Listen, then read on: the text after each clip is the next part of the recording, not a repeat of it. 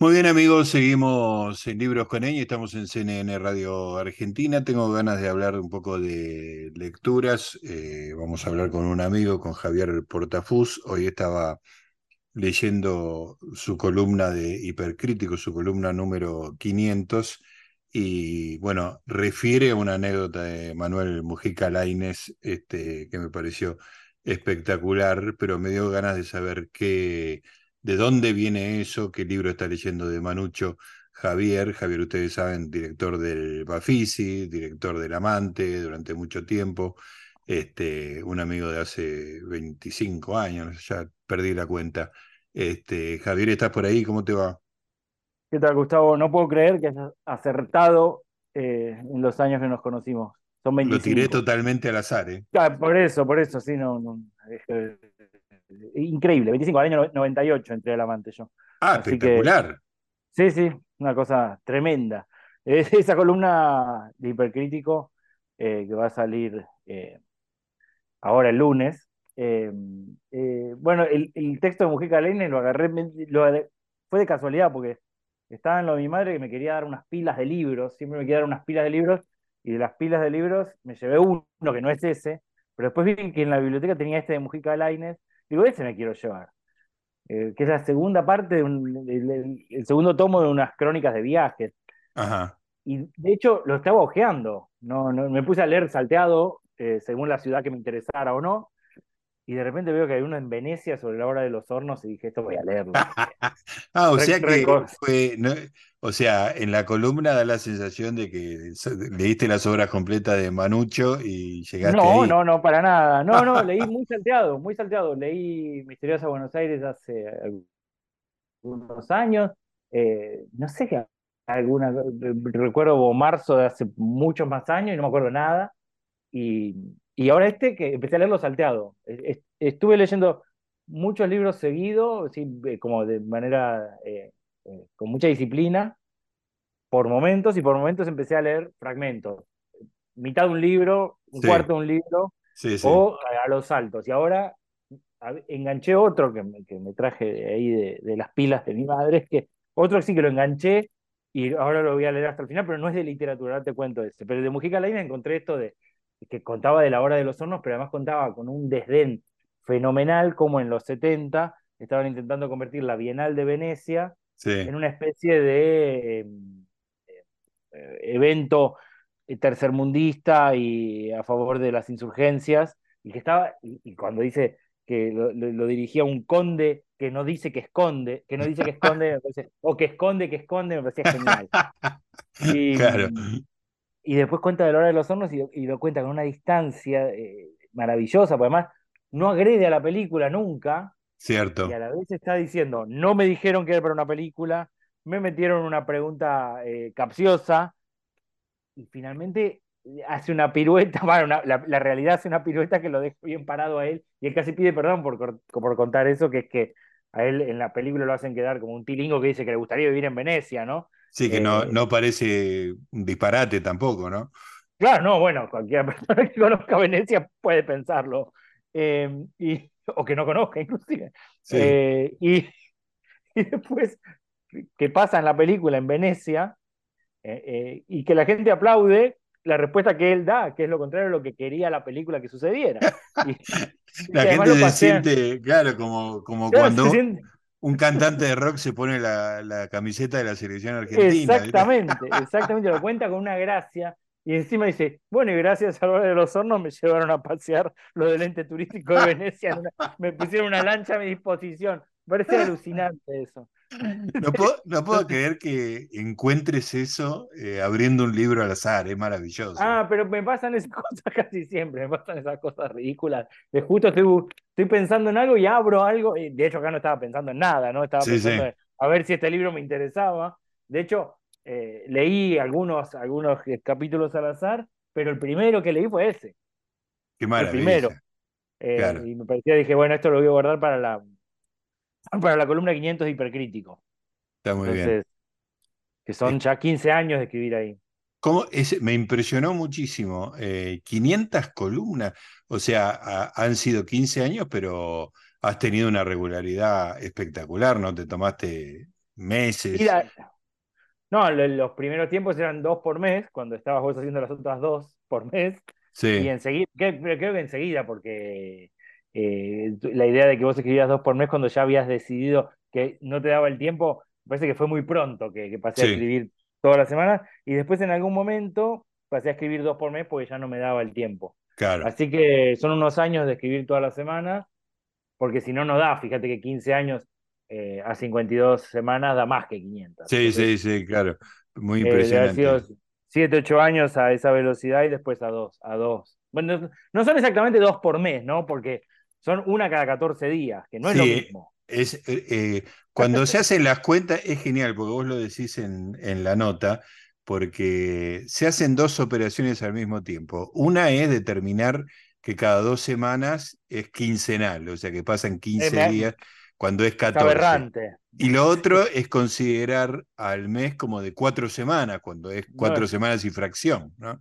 Sí, salvo, salvo eh, eh, algunos, la mayoría de los febreros, digamos, que ni siquiera son tres cada cuatro, porque en el cambio de siglo, febrero no es bisiesto. En 2000 no es bisiesto, a pesar de ser múltiplo de cuatro. Espectacular eso. O sea, son cosas que nos importan a vos y a mí nada más. No, y a una gente de un libro que estoy leyendo ahora. Ah, espectacular, a ver.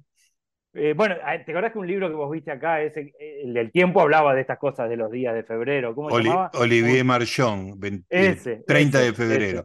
Quiero, déjame decirte, porque la gente que escucha habitualmente libros con Eñe, ha leído, ha escuchado que hemos leído y hemos discutido muchísimos artículos de dos libros de Olivier Marchon, y que son de editorial Ediciones Godot, y que el origen de eso es que yo estaba en tu casa y vi un libro que se llamaba 30 de febrero y dije, ¿y esto qué es? ¿Viste? Lo ojeé y al día siguiente lo pedí y me hice fan. Y esas cosas, no, hay una tercera persona que, es Magdalena Magui, mi mujer, que, que, compra esas cosas, que se interesa en eso y que como siempre está buscando la excepción. Claro. Obviamente ese título parece eh, eh, lo excepcional, siempre está buscando. Entonces eso es, eh, carnada. Entonces ella lo compró. Yo, yo me, uní al entusiasmo nomás. Eh, y un, libro, extraordinario. Te recomiendo, si, si, leíste Salpicado y no lo leíste todo, hay un, un relato de cuando los comunistas en Rusia... no, ese libro lo leí todo. ah, ok, ok. Porque ese, lo leí, no podía parar con ese libro. Es maravilloso. sí. Y, mm, y el otro, y el que estoy leyendo ahora es uno de estadísticas sobre demografía, que es eh, ah, un, tema favorito de la casa también. Eh, eh, favorito desde que tengo siete años yo, la población y las proyecciones y todo eso. Se llama El Planeta Vacío, salió hace unos años, en 2018, 2019, y, y es de dos canadienses que se dedican a esto y que hacen marketing además. Sí. Y dicen, la superpoblación del planeta es es este, una alarma falsa porque, porque no va a pasar. Porque ya las tasas de natalidad descendieron acá, acá, acá, acá y acá, y están descendiendo en los lugares, en, o sea, la curva de crecimiento de los lugares en donde sigue creciendo, en realidad ya está por terminar de crecer y va a empezar a bajar. O sea que se llegó a una especie de equilibrio. Sí, no, y, no, y a un equilibrio que tiende al decrecimiento. Ah, que tiende al decrecimiento, no al equilibrio que queda estable, que empieza a bajar la cantidad de habitantes. Sí, hay países en donde ya bajó. Sí, por ejemplo. Japón. Ajá. Eh, digo, el otro día un, título de La Nación de un economista argentino dijo, el problema no, eh, un problema grave no es la inflación, un problema grave es que se vendan más pañales para adultos que para bebés. y, eso ya está pasando en Japón. Me parece el mejor título. Extraordinario. es genial.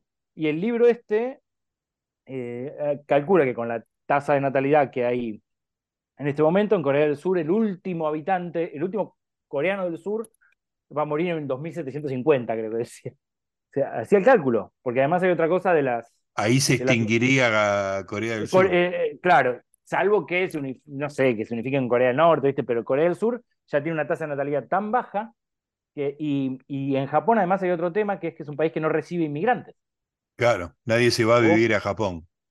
Porque vos para ser japonés solo lo adquirís por sangre, o sea, si, si vos te vas a vivir a Japón y tenés un hijo en Japón, no es japonés. Ajá. Eh, entonces tienen unas y, y, tienen tan pocos hijos que, que la tendencia, bueno, la tendencia ya está decreciendo la población. Entonces estoy fascinado con ese libro que no tiene nada que ver con lo que estaba leyendo los últimos meses, que era cualquier otra cosa, obviamente. Yo, yo creo que te regalé eh, de mi biblioteca, de, o, o, te sugerí, no me acuerdo, un libro de Susana Torrado, que era la demógrafa. Sí, sí, tengo, tengo, los dos tomos por ahí, me los compré. Ah, ahí está. Sí, sí, me acuerdo. La, la, gran demógrafa argentina fue. Sí, sí, sí. A mí esas cosas me vuelven loco, pero por momentos, ¿sí? Por momentos digo, no voy a leer más de esto por un tiempo y me pongo a leer literatura, que me pasó hace dos, tres meses, estaba leyendo solamente literatura. Pero ahora quiero esto de, de, de, de información, quiero. Sí, total. Este, la demografía es como la única sociología científica, digamos, ¿no? Basada en números y este, rebatible, digamos, ¿no? Sí, además es, es, fascinante porque la cantidad de variables que a uno le interesan y que tienen que ver con la fertilidad y con la cantidad de hijos, se pueden analizar África, que es el continente que más rápido está creciendo, uh -huh. y que dice, bueno, en África, bueno, en cuanto se, en cuanto se urbanizan las sociedades, eh, decrece la cantidad de hijos, porque en el campo los hijos sirven para ayudar y en la ciudad son bocas que alimentar. Una definición. Claro. Y, y, y, empieza a contarte cosas de Kenia, que Kenia que eh, la, la, dote y cómo las, las costumbres eh, ancestrales siguen aunque se urbanicen. Todas esas cosas me, me, me, me encantan. Y además a una velocidad lo cuenta todo que Qué bueno. fascinante. Eh, vos sabés que, está, estaba pensando que cuando fue la pandemia, que yo en ese momento creo que pensé que era más útil saber demografía que saber medicina para Obviamente. saber el, el, el desarrollo del virus.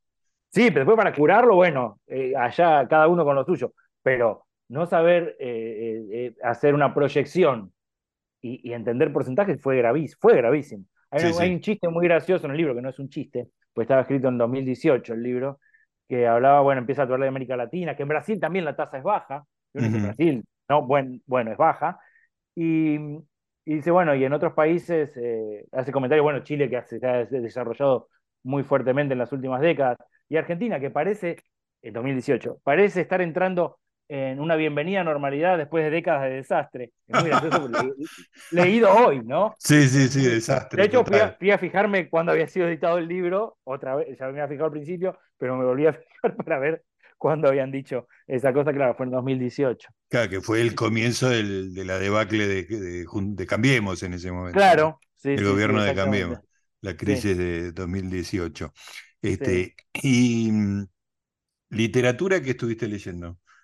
Y eh, estuve, leí dos libros, dos libros así seguidos de George eh, Perec, eh, Un hombre que duerme y, y, me acuerdo. Me acuerdo que son eh, casi oraciones. O ah, sí, sí, sí, que es como una enumeración de recuerdos. Es una enumeración de cosas que se acuerdan. Sí, sí. sí. Me encantó, me encantó. Y eso, leí Blackout de María Moreno, que me pasó algo. Mirá esto, lo que decís, justo encontré el, el, el, lo de Mujica Laines de La Hora de los Hornos, justo encontré eso, bueno, estaba yendo mm, al Bafis itinerante de Corrientes y volando a Resistencia, porque te quedan muy cerca de las ciudades, en el avión, me, está por despegar, qué sé yo, eh, digo, bueno, voy a leer, y al lado tenía un señor que de repente saca un libro, sí. y era el mismo que estaba leyendo yo. No, es extraordinario eso. Creo que eh, las chances son bajísimas, ¿no? Pero, sí, eh, ridículamente eh, bajas. Bueno, Blackout de María Moreno. No. Los dos, los dos, estábamos leyendo el mismo libro. No es siquiera es un libro nuevo, ¿entendés? Sí, sí, no es ni nuevo ni fue un, eh, el código da Vinci, qué sé yo. Claro, ¿no? claro. Un bestseller, bueno, ¿viste? No, dos no, señores es... sentados al lado en el avión leyendo el mismo libro. Le digo, perdón, pero esto que está pasando acá es este, del orden de lo milagroso. No se puede creer. Me dice, ¿por qué página vas? Íbamos con diferencia de 20 páginas, ¿entendés? Es muy nah, bueno, es, es muy, muy, bueno. Bueno, y la otra vez volviendo de, de lo Afisi itinerante de Rosario, va de la presentación, eh, veo que en el asiento de adelante, en la ventanilla de adelante, en la ventanilla, en la ventanilla de adelante había una mano infantil con un Mogwai, un gremlin. Sí. Haciéndolo mirar por la ventanilla. Ay, qué lindo. Bueno, ¿con qué viajo yo? Por todos lados. Yo siempre viajo con un gremlin chiquitito en la no. mochila. Entonces, no sabía eso de vos, que, es eh, inquietante por otra parte. Me compré hace, mucho, hace unos cinco años, compré y ando siempre con un, con un muñequito chiquito de Gremlin. Y la chance de que eso ocurra, dos personas sentadas en un avión, en, eh, uno atrás del otro, y lo de adelante era un nene, obviamente. Sí, sí. Eh, entonces, le toco el hombro a la madre, digo, mira lo que le y dice, sí, mostráselo, yo qué sé, y el nene le sacaba fotos, estaba fascinado que hubiera una, ponerle claro, un viajando también con un bicho, o sea, que una persona con aspecto de adulto, digamos. Con aspecto de adulto, sí, sí. una persona casi, casi de 50 años haciendo esto. Muy bueno. Escúchame, hablemos un poco de Blackout, porque es un libro que, que leí. Eh, María Moreno es una escritora impresionante este, a veces es un poco irritante. Vamos a ver qué, qué te parece a vos. No, a mí me, encantó, me encantó, no pude parar nunca. Me parecía eh, todo, todos los recursos, los cambios, los puntos, cambiar de eh, capítulo de la manera que cambiaba, todo me parecía que estaba bien. Tiene una fuerza eh, demencial, te diría. es una persona de una inteligencia absolutamente superior. Sí, no, no, es un, es, es, es, un, un, gran libro me, encantó. A mí me gusta mucho además todo lo que eh, sea vagamente autobiográfico o muy autobiográfico, siempre me, me interesa, digamos.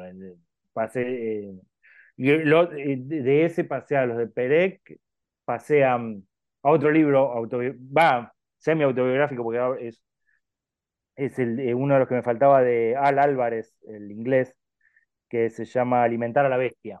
¿Qué es eso? sobre, al Álvarez es el que escribió ese libro, em, el, que, iba eh, que iban a dar todos los días.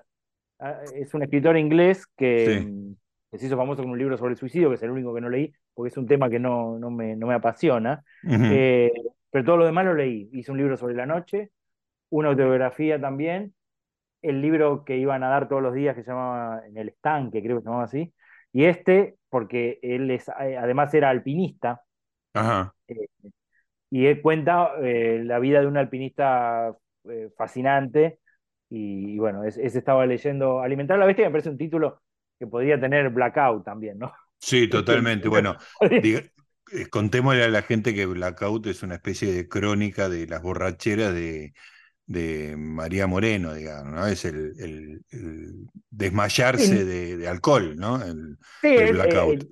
buena parte del, del, libro trata sobre alcohol, pero no solo, ¿no? Eh, también la, primera parte sobre su infancia y, y, cierta forma de vida, creo que era en Almagro, cerca del Abasto, eh, esas formas de vida de hace décadas, y, después eh, hay partes así tremendas de su relación con algunos periodistas, y cuando justo estaba en, justo en el avión cuando saqué el libro para seguir leyendo al lado de la persona que estaba leyendo ese libro, ese mismo libro, estaba en la parte de Claudio Uriarte, que bueno, es demoledora, ¿no? Sí, sí, eso es lo, cuando te dije un poco irritante, eh, me pareció un poco injusto esa, más allá de que yo no sé la experiencia que tuvo María Moreno con Claudio Uriarte, que era una de las personas más difíciles de la Argentina, este, pero me parecía un poco leña del árbol caído, digamos, pero, pero qué sé yo, como, como lo conocía Claudio y le tenía un cariño especial,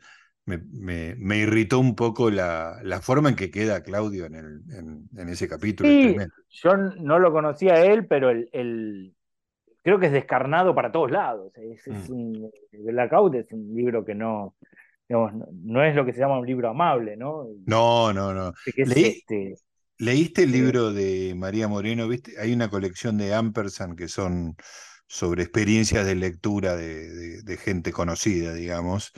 Este, el capítulo, el, el, tomo que le corresponde a María Moreno es extraordinario. No sé si.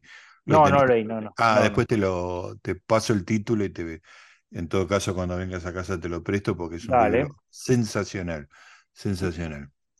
Y otra cosa, otro libro que salió hace un tiempo y que no había leído y que por recomendación de mi mujer lo leí también y no pude parar fue una, una ofrenda musical de Luis Agasti.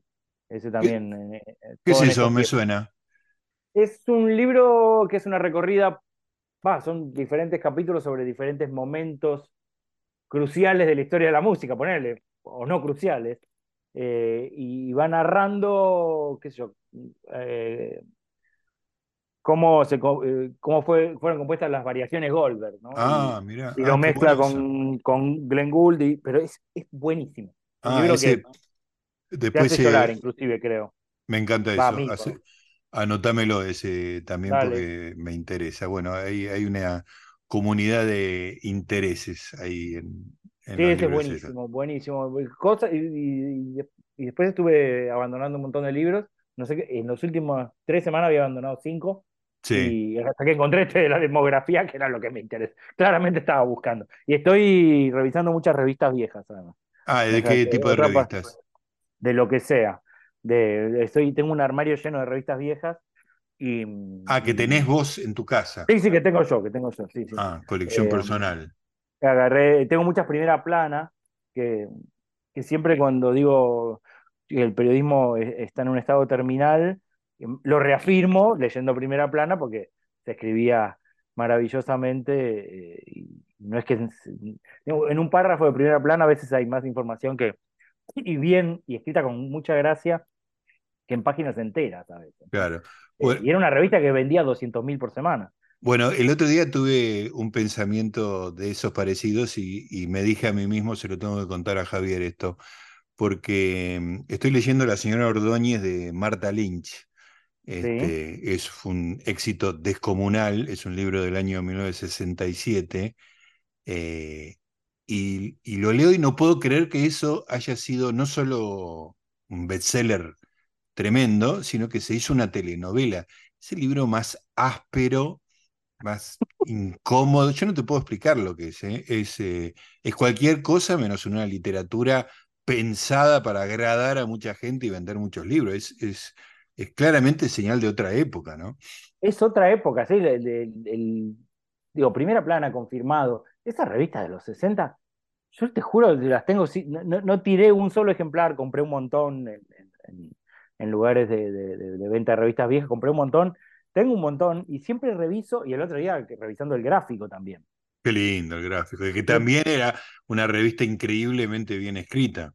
Increíble, yo claro, yo la leía de chico y no me daba cuenta de que eso, no, tampoco uno se tiene por qué dar, pensar No, que eso se va a extinguir, No, además el, el ¿no? el- el estándar de lectura era ese, digamos. Era ese, sí. Y ahora que vos, eh, eh, digo, yo sí, viste, a veces eh, te mando a vos y al grupo que tenemos eh, errores que hay en los medios, pero lo que tengo es un, un- un archivo de eso. Sí, sí, sí, es Es maravilloso. desesperante, desesperante, ¿no? Me vuelve loco la cantidad de errores, que, pero errores no solo de información, ya son groserías totales que, si se dedican a escribir, bueno, Sí, no claro, hagan no eso te vas a volver rico, hacelo bien. Yo qué sé, si es, debe ser por vocación que lo hacen. Digamos, porque todos sabemos que escribiendo en un diario es raro que, que te vaya muy bien. Cada tanto me, me llega algún gráfico viejo de esos y lo que me impresiona es en las reseñas de los partidos donde ponían los puntajes, este, que está resumido el partido en unas pocas líneas y eso es un ejercicio de escritura fabuloso y son todas re placenteras de leer. Y estás leyendo Estudiantes Platense de 1968, ya no sabés ni quiénes son los jugadores, y es un placer la lectura, ¿viste? Sí, me pasó con uno de estos gráficos. Eh, buscando otra cosa, por supuesto, encontré un gráfico de los 80 con la tapa que había ganado San Lorenzo, que no me simpatiza eso, la Sí. tapa con Perazo. en- Walter Y- Perazo. Walter Perazo, y una serie de artículos que había leído casi todos, y me di cuenta de que no había leído el artículo sobre Leguizamo, que había muerto en ese momento. Ajá, Porque claro. el, el Turf, el Turf no, uno no lo Nada. leía, claro. Nada, pasaba esas páginas. Me puse a leer eso. Terminé casi fan del, de Leguizamo, o sea, Claro. escu- escuchando Leguizamo solo de, de Gardel. Gardel, eh, y metido en un mundo que hasta hacía una nota atrás no me interesaba nada. Claro, extraordinario. Era una Eh, maravilla la nota. Qué maravilla. Bueno, Javier, se me acabó el tiempo. Eh, te agradezco. Bueno, volveremos a hacer esto de comentar eh, lecturas en algún otro momento. Gracias por la charla, como siempre. Gracias a vos. Hasta luego, un abrazo. Abrazo. Ahí estaba Javier Portafus, director de Bafisi, director del Amante, amigo personal desde hace 25 años como la pegué, increíble, siempre me reta porque no, no acierto con un dato y él es muy riguroso con eso. 25 años de amistad. Chao.